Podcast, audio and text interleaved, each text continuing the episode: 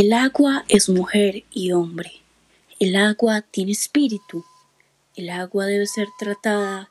como ser vivo. De tanto maltratarla se está resistiendo y por ello regresa a la madre. Estas palabras fueron de un indígena de la comunidad Arhuaca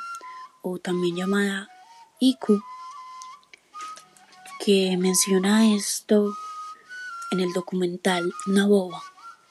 donde vemos la travesía que ellos realizan para llevarle alimento a lo que para ellos es su creadora, a Naboba, que a lo que se refieren es a la laguna, y su viaje empieza desde la Ciénaga Grande de Santa Marta y va hasta los picos de la Sierra Nevada de Santa Marta donde tienen que pasar adversidades y en este documental nos muestran un poco de lo que es su tradición, de los puntos por donde tienen que pasar y de las reflexiones que esta comunidad tiene, como lo mencionaron en algún momento del documental, que uno de los indígenas dijo, no podemos pensar mal cerca del río o estar tristes, porque si no, el río se llevará nuestro pensamiento y este irá hasta la madre. Entonces vemos que hay una diferencia de pensamiento muy grande entre ellos y nosotros. También nos muestran una conversación entre el director de la película, Amado Villafaña Chaparro, y un pescador de la zona, donde él le dice que a los indígenas les ha faltado esparcir un poco más su conocimiento,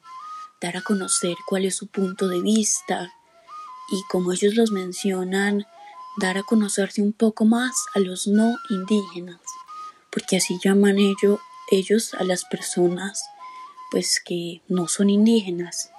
Y entonces este documental de 2015 nos pone a pensar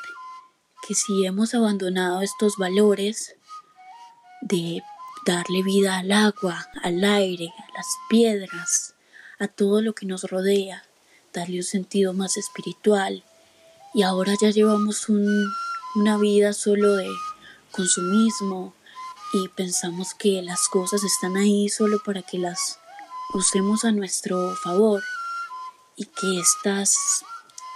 no sé, riquezas que tenemos a nuestro alrededor son solo para nuestro beneficio que carecen de vida totalmente. Este documental eh, de 2015, un documental con una fotografía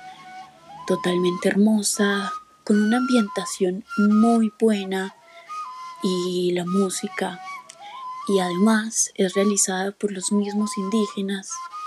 y nos muestra un poco de lo que es esta cultura tan diferente y que deberíamos conocer un poco más.